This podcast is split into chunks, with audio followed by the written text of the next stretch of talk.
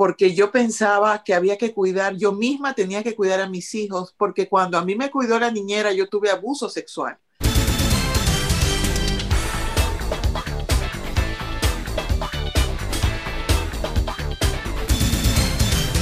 El costo de no estar presente, porque por más que hablen de la calidad de tiempo, no es verdad, también es la cantidad, digan lo que digan. Trae altos costos y es realmente complicado. Yo te digo de manera particular que yo no trabajé 13 años de mi vida porque yo pensaba que había que cuidar, yo misma tenía que cuidar a mis hijos, porque cuando a mí me cuidó la niñera, yo tuve abuso sexual.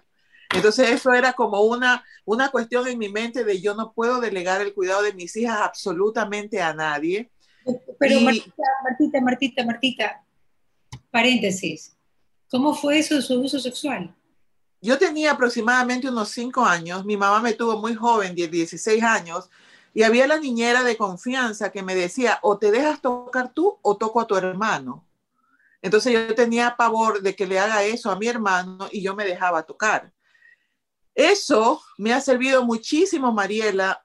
La mayor parte de pacientes que me vienen, que llegan a mí, son pacientes que de alguna manera han tenido abuso sexual y ni siquiera saben que han sido abusados.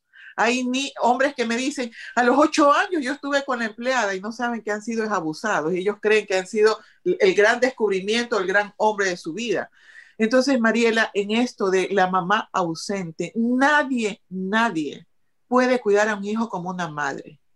Entonces tienes que poner las prioridades. Tienes que saber qué pones primero y qué pones después. Para mí, haber vivido eso fue una bendición porque eso me permitió, creo yo, estoy convencida de tomar eh, decisiones acertadas. Primero era mi rol. ¿Cuál es tu rol? ¿Cuál es el rol que tú quieres tener en la vida? Yo tengo una hija que me dice, mamá, yo no quiero tener hijos porque para ella adora su trabajo. Está bien. Está bien, Mariela, porque las personas tienen hijos para qué? ¿Para qué tienes hijos? me dice por ahí alguien, yo tengo hijos para realizarme, para realizarte. O sea, tú traes seres humanos al mundo porque tú les vas a dar ciertas condiciones para que se desarrollen como seres humanos. Tú no traes hijos para realizarte, para complementar el hogar. Esas son eh, ambiciones egoístas. Entonces, en el momento en que vas a tener un hijo, yo desde mi experiencia, desde mis 57 años, desde mi experiencia, la madre ausente en la casa, para los hijos es abandono. Ellos lo, lo catalogan de esa manera. Por lo tanto, una mujer tiene que pensarlo y si quiere hacerlo todo, va a ser una mujer totalmente estresada y totalmente agotada. Entonces, somos las mujeres, tenemos mucho pensamiento mágico y creemos que lo podemos todo. Y entonces tenemos una mujer cansada que no cumple el deber conyugal de estar con su esposo de buena gana, que está estresada con los hijos, que no termina por cumplir nada. Yo sé que esto que yo digo no le va a gustar a las mujeres, porque es terrible que tus hijos se vayan y no seas nada.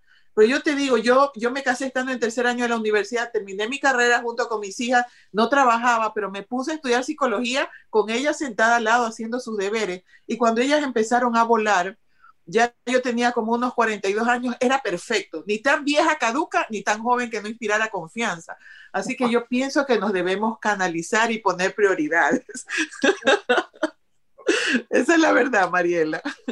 Claro, Martita, pero hay algo, hay algo que, pasa y que usted sabe que es una realidad. Usted porque tuvo la suerte de tener un marido maravilloso, pero usted sabe que según los últimos, los últimos reportes que tuve, eh, tres de cada cinco familias eh, matrimonios se divorcian y muchas veces ya han traído niños al mundo.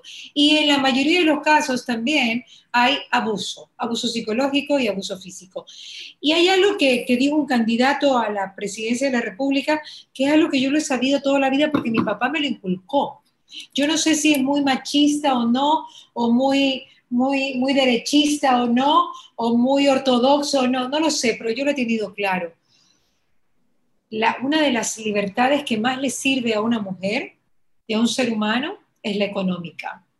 Cuando tú puedes decirle a un hombre, sabes qué, me voy, porque tú ya no me vas a tocar y no me vas a pegar y no me vas a maltratar y no me vas a seguir poniendo los cachos. ¿Cómo haces eso sin tener una libertad económica si, si no tienes trabajo, Martita? Es una... es algo que, es algo que, que, que, yo puedo estar, yo no estoy tan de acuerdo con, con, con usted en eso. Porque realmente las mujeres tenemos, y, la, y, y por otra parte los, los, trabajos son demandantes. Un trabajo no te dice, ay, no, es que medio tiempo. No, el trabajo es demandante. Te necesitan noche y día. Ok. Mira, entonces, las mujeres somos recursivas. ¿Qué hacemos? ¿Qué hacemos para...? Las mujeres somos recursivas. Si yo soy mamá, yo no puedo estar en un trabajo demandante. Yo tengo que ingeniármelas. Yo tengo que, hacer mi propia labor. Yo tengo que ver cómo me gano el dinero. ¿Sabes qué, Mariela? Sí se puede. Porque mira, el costo de estar en un lugar demandante que te hace sentir cierta libertad económica, porque queremos cumplir o suplir ciertas necesidades, entre comillas. Por ejemplo, que tu hijo tenga el último modelo de celular. Eso no es una necesidad. Ojalá no tuvieran celular hasta los 15, 16 años. Entonces nos inventamos una serie de necesidades y sobretrabajamos por cumplir cosas que no son ni la vestimenta, ni el techo, sino cosas más allá, más allá. ¿de qué te vale tener esa libertad económica, tener ese trabajo demandante, si mañana vas a tener que gastar el sueldo en el psicólogo? Porque e, e, esa, esa, es la verdad. Sí, Entonces... Pero no, no se le puede decir a las mujeres que no trabajen y que no... No, se... para nada. No, yo les digo, yo les, mira, yo les digo, mujeres. Debe tener una libertad económica. La no mujer... Económicamente del hombre, eso eso es negado, eso es negado. Para mí me parece, a mí me parece terrible. Yo creo que mira, nuestras abuelitas fueron así. Ellas mira, mira, mira, Mariela. Por ejemplo, yo daba clases, entonces yo recibía niños en mi casa y yo, mientras hacía los deberes con los míos, también tenía otros niños a los que yo les daba clase, yo tenía un ingreso. O sea, definitivamente, no es quedarte ahí viendo que los niños crecen sin hacer nada. Tú tienes que buscar paralelamente tu superación. Y cuando el niño ya va a la escuela, que es más o menos a los tres años, porque si lo pones más tarde, ya ese niño está atrasado, tú en ese tiempo libre tienes que hacer algo. Tú no puedes quedarte estática solamente eh, cocinando y esperando que los niños vengan de la escuela pero el tiempo que pasas con ellos o el tiempo que debas de pasar con ellos debe, debe existir. Pero viene la mamá, se va a trabajar, no despide al niño que se va a la escuela, llega de noche, ya el niño lo que, lo que recibe es una madre cansada que empieza a exigir, a exigir y a enojarse porque no hizo los deberes. Entonces, ¿cuál es el sentido de vivir? Pero bajo ningún concepto yo pienso que una mujer debe estancarse y quedarse. Es más, Mariela, perdóname que sea bíblica, pero la Biblia dice que la mujer virtuosa se levanta de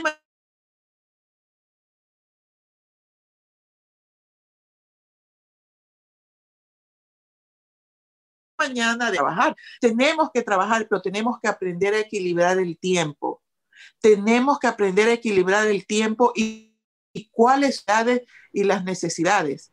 Es, eso es necesario. Tienes que poner en una balanza, tienes que tener criterio, tienes que tener sabiduría y entender cuál es tu sentido de éxito. Entonces, si éxito para mí es que mis hijos estén bien y yo ganar una cantidad de dinero que me permita no ser esclava de un hombre, ni de, ni de los abusos de un hombre, entonces eso es éxito.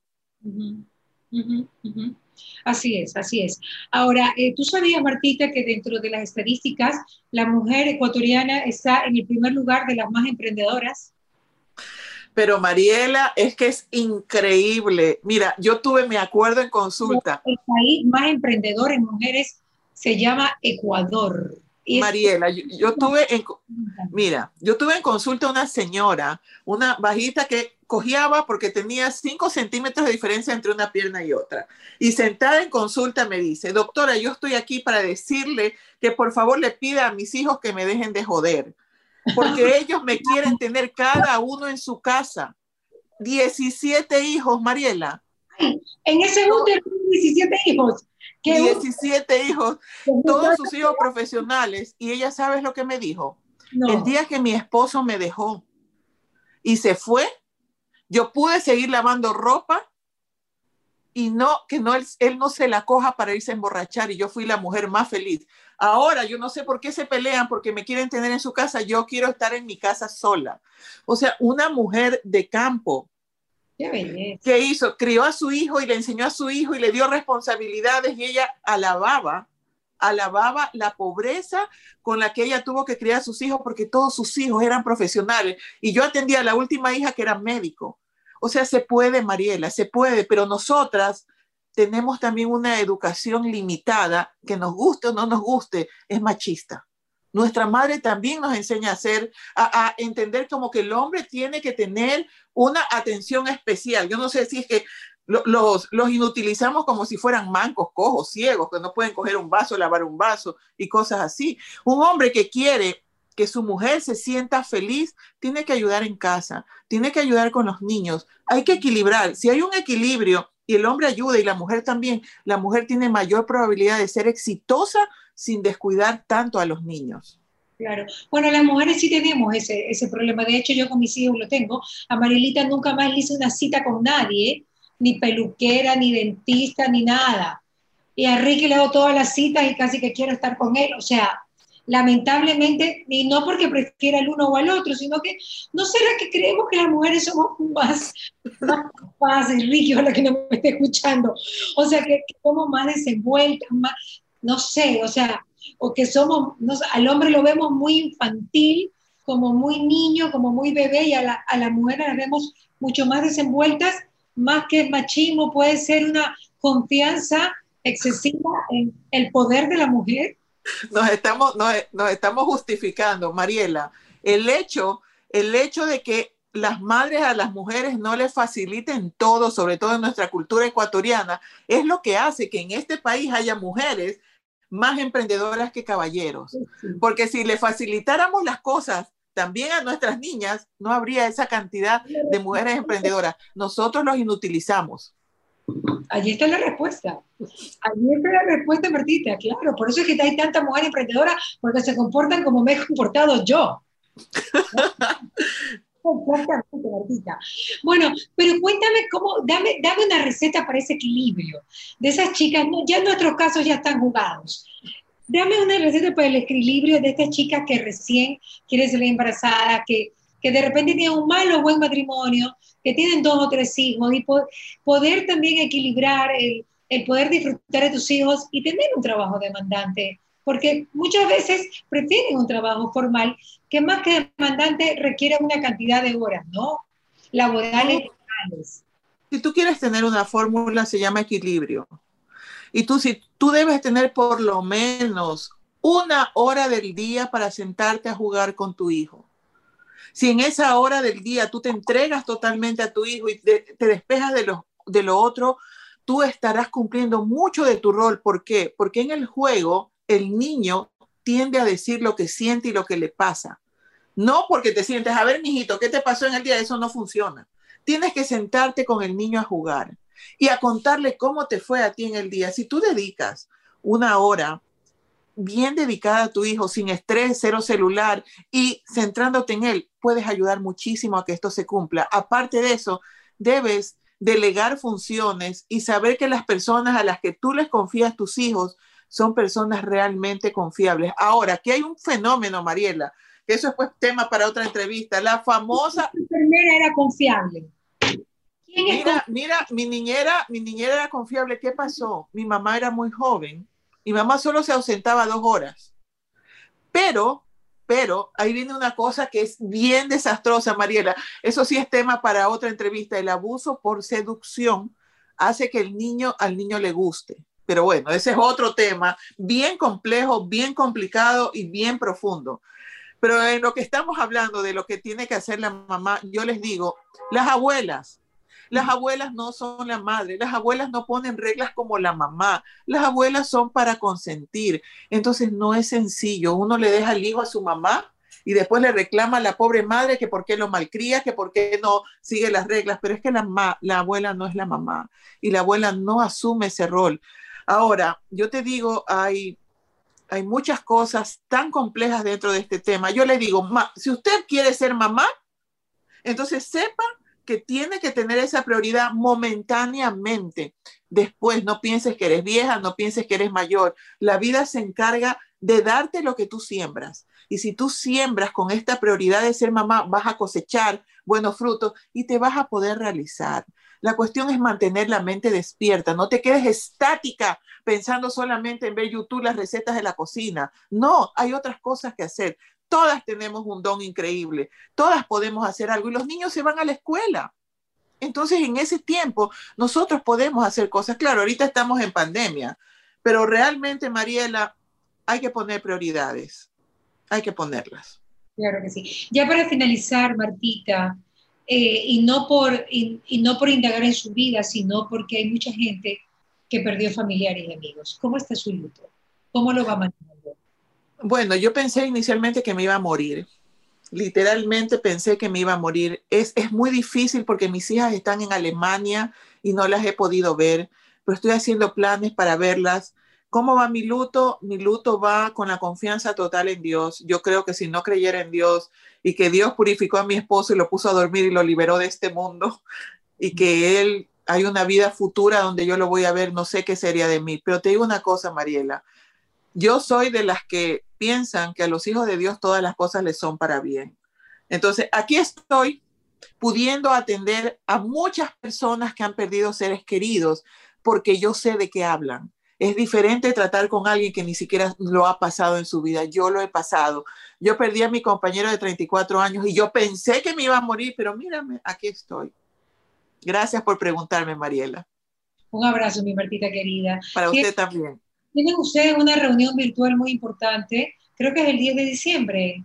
El 8 de diciembre vamos a lanzar un taller para mujeres que se llama Poderosas y Divinas, donde casualmente vamos a encontrar la fórmula para sentirnos lo que somos, poderosas y divinas. Nadie es tan poderoso como una mujer, Mariela. No hay nada que una mujer no se proponga que no lo logre cumplir. Si yo le digo a una mujer, la más humilde, consígueme 10 mil dólares, mira, los consigue, porque somos capaces somos capaces. Y entonces ese va a ser un taller que tiene cuatro sesiones y que tiene por objetivo que todas podamos crecer y podamos ser lo que somos, poderosas y divinas. ¿Y dónde se puede inscribir en este taller, Martita? Bueno, al Centro Virtual Familiar lo pueden seguir por Instagram y ahí están los teléfonos Centro Virtual Familiar por Instagram o también seguirme en mi cuenta arroba Marta Martínez H y encantada para que se inscriba. Va a ser un taller maravilloso. Tú estás invitada, Mariela, por favor, te espero algún día ahí, ya para que estés. Vamos a tocar sobre todo sobre todo el tema del perdón, que es lo que no nos deja, porque como las mujeres tenemos esa memoria histórica y cuando algo nos pasa, nos salta todos los recuerdos y cargamos esa mochila.